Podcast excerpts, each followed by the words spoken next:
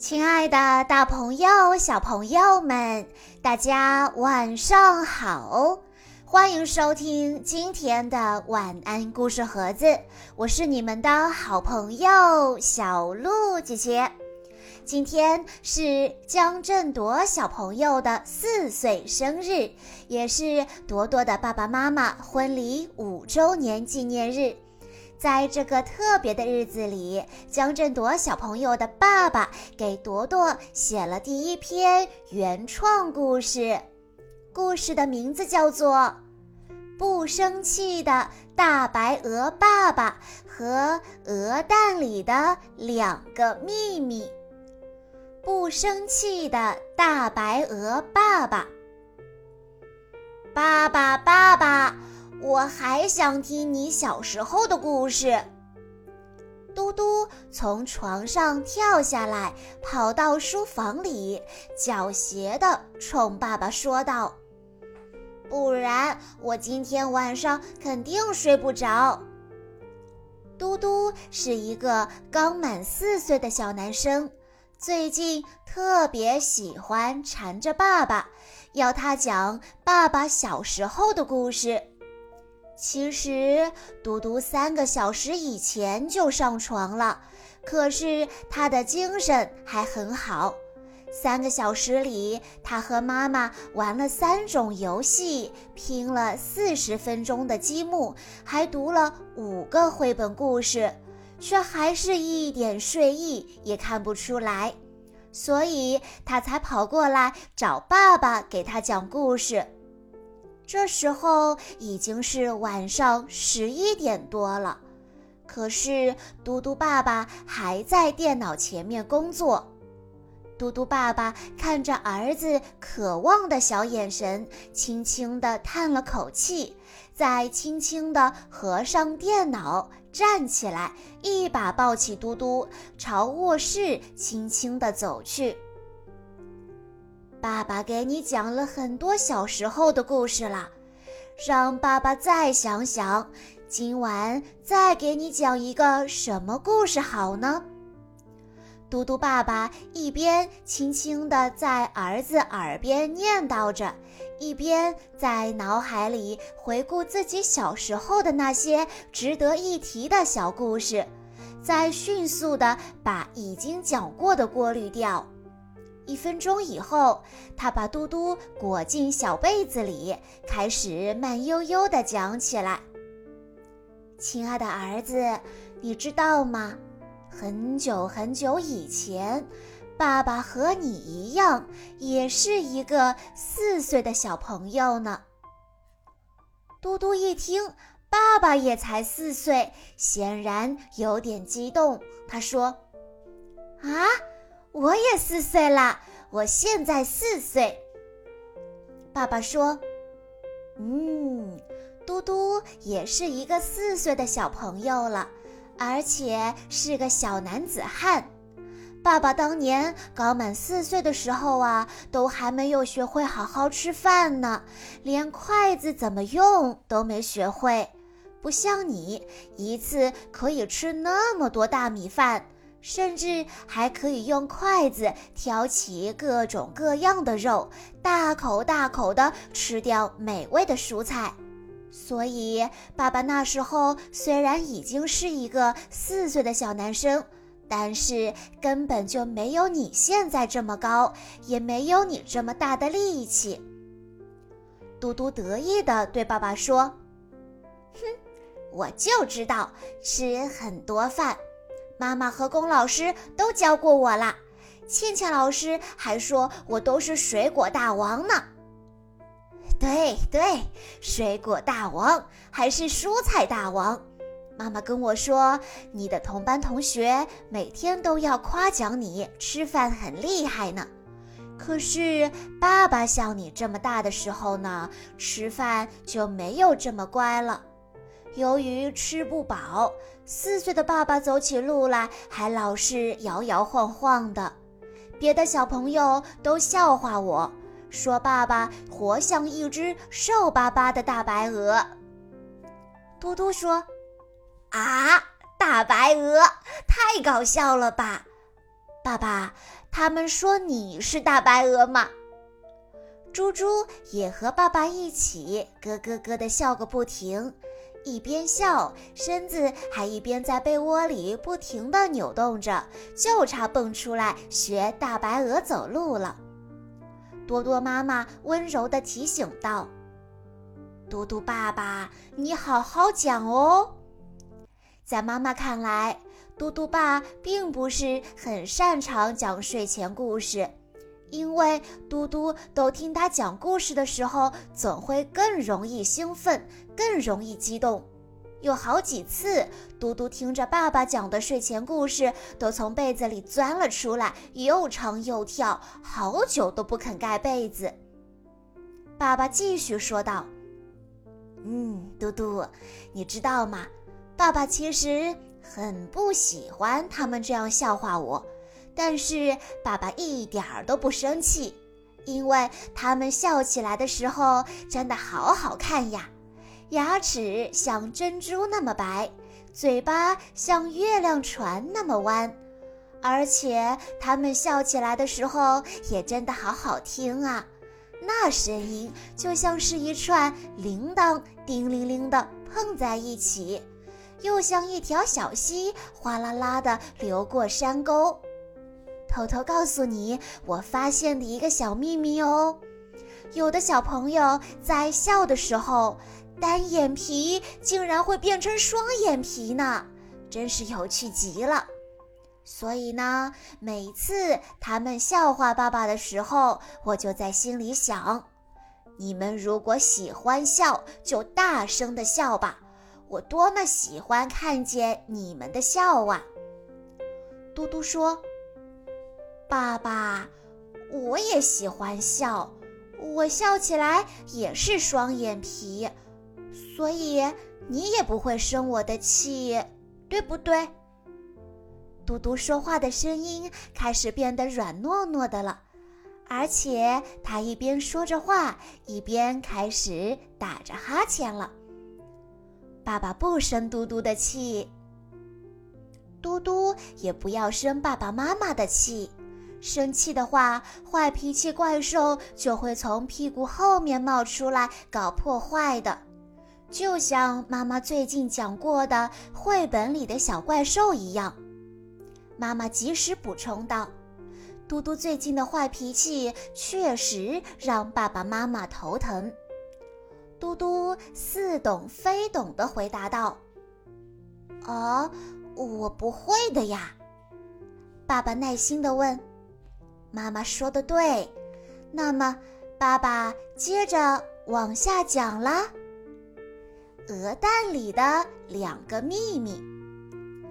爸爸不生气的原因其实还有一个，就是我很喜欢大白鹅。前几天我们回老家过年，你已经见过大白鹅了。妈妈忍不住在一旁问道：“啊？”你们什么时候见过大白鹅了？我怎么不记得呢？嘟嘟嗔怪道：“妈妈，这是我和爸爸之间的秘密，你快点睡觉，不要讲话了。”那语气和神情，活像一个誓要保守秘密的大人物，郑重其事又正气凛然。嘟嘟说完，回过头来对爸爸悄声说道。爸爸，我知道大白鹅很爱它的蛋。爸爸说：“你说的没错，大白鹅很爱它的蛋，因为蛋里有它的小鹅宝宝。可是嘟嘟啊，你还没有见过刚刚孵化出来的小鹅呢，就让我来给你讲一讲吧。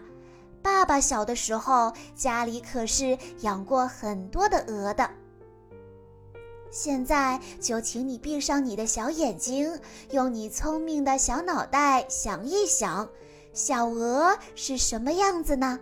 准备好了吗？我要接着讲了哦。小鹅刚刚从妈妈的蛋里钻出来的时候，身上可一点白的颜色也没有，它们的嘴巴和脚掌都像橘子一样是橙色的。身上的绒毛是非常柔软的黄色，在太阳光的照耀下特别好看，让人觉得非常温暖。小鹅总是跟在妈妈的屁股后面，让妈妈领着它们去吃最嫩的草叶。它们还喜欢奶声奶气地叫着，就像一个爱撒娇的小朋友。不吃草的时候，小鹅最爱的就是睡觉了。小鹅睡觉的时候，还没多长的脖颈缩的就更短了，脚掌隐在身子下面，嘴巴藏在兄弟姐妹的翅膀或者肚皮下面。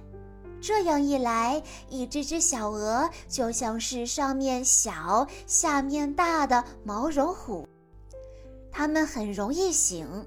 任何风吹草动，它们都会睁开黑黝黝的绿豆大小的眼睛，咕噜噜转一转，看一看，直到没有声响了，才会再次睡过去。无论是睡觉还是吃饭，小鹅都特别的可爱。不过呢，小鹅很快就要长大了，它们褪去黄色的绒毛，慢慢长出雪白的羽毛之后。就变得喜欢在池塘里面游泳了。它们的身子像小船似的，轻轻地浮在水面上；两只脚掌又像一双木桨，慢慢地在水里滑动着，动作特别的优雅。有时，它们会在水中拍打着翅膀，好像要站起来走路。有时，它们会把头慢慢地伸进水里，又迅速扬起脖子，露出水面。这时候的鹅像极了一个个有趣的小伙子。这一只只可爱的、漂亮的、优雅的，还特别有趣的鹅，不久就要成年了。成年的大白鹅嗓门特别大。它们喜欢响亮的叫着，一点儿也不像小时候那样可爱，而且还总是凶巴巴的。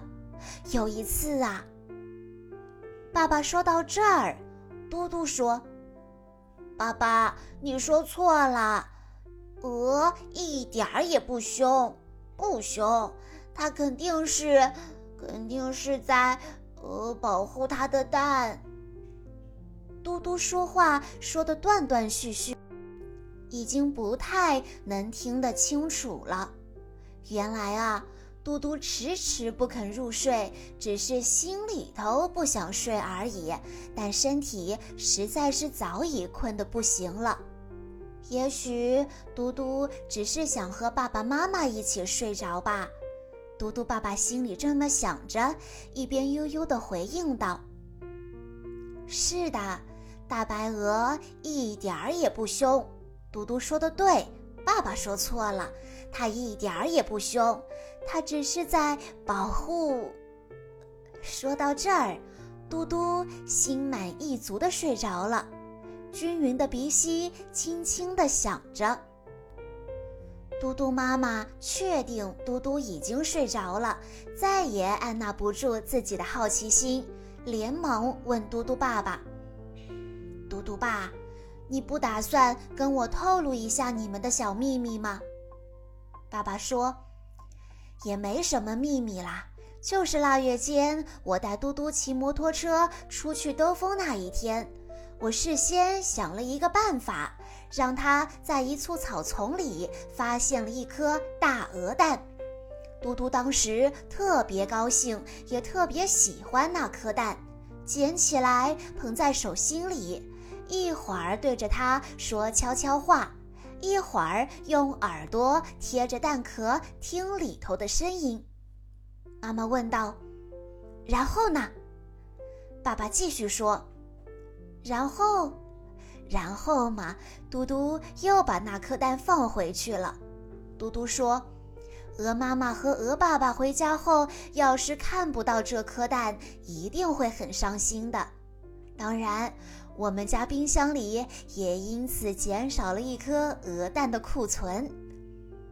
嗯，减少库存？嘟嘟妈妈重复着这一句，又疑惑地望着嘟嘟爸爸。过了好一会儿，他才终于明白嘟嘟爸爸话里的意思，笑着说道：“哦，所以你事先想的办法就是提前从冰箱里带了……”嘘，嘟嘟爸爸赶紧打断嘟嘟妈妈。嘟嘟妈妈笑着说：“哦。”原来这就是你们的小秘密。是的，这就是我和嘟嘟的小秘密。现在这也是我们两个之间的小秘密了。嘟嘟爸爸顿时也像一个誓要保守秘密的大人物，郑重其事又正气凛然。那颗平平无奇的鹅蛋原本是不可以孵化的。但有了这两个充满爱意的小秘密，现在的它可能已经开始孵化了吧。以上就是今天的全部故事内容了。在今天的故事最后，江振铎小朋友的爸爸妈妈想对他说：“亲爱的朵朵，你已经是小男子汉了，你懂得保护妈妈，保护好朋友周周、小镜子。”你喜欢听科普知识，独立、善良、勇敢。希望你健康快乐的成长，去发现、探索关于这个奇妙世界的小秘密。不要轻易发脾气哟，不然屁股后面真的要冒出来一只小怪兽啦！小鹿姐姐在这里也要祝江振铎小朋友生日快乐。好啦，今天的故事到这里就结束了，感谢大家的收听。更多好听的故事，欢迎大家关注微信公众账号“晚安故事盒子”，也欢迎家长朋友们添加小鹿姐姐的个人微信：幺九九四幺二零七七六八。我们下一期再见喽！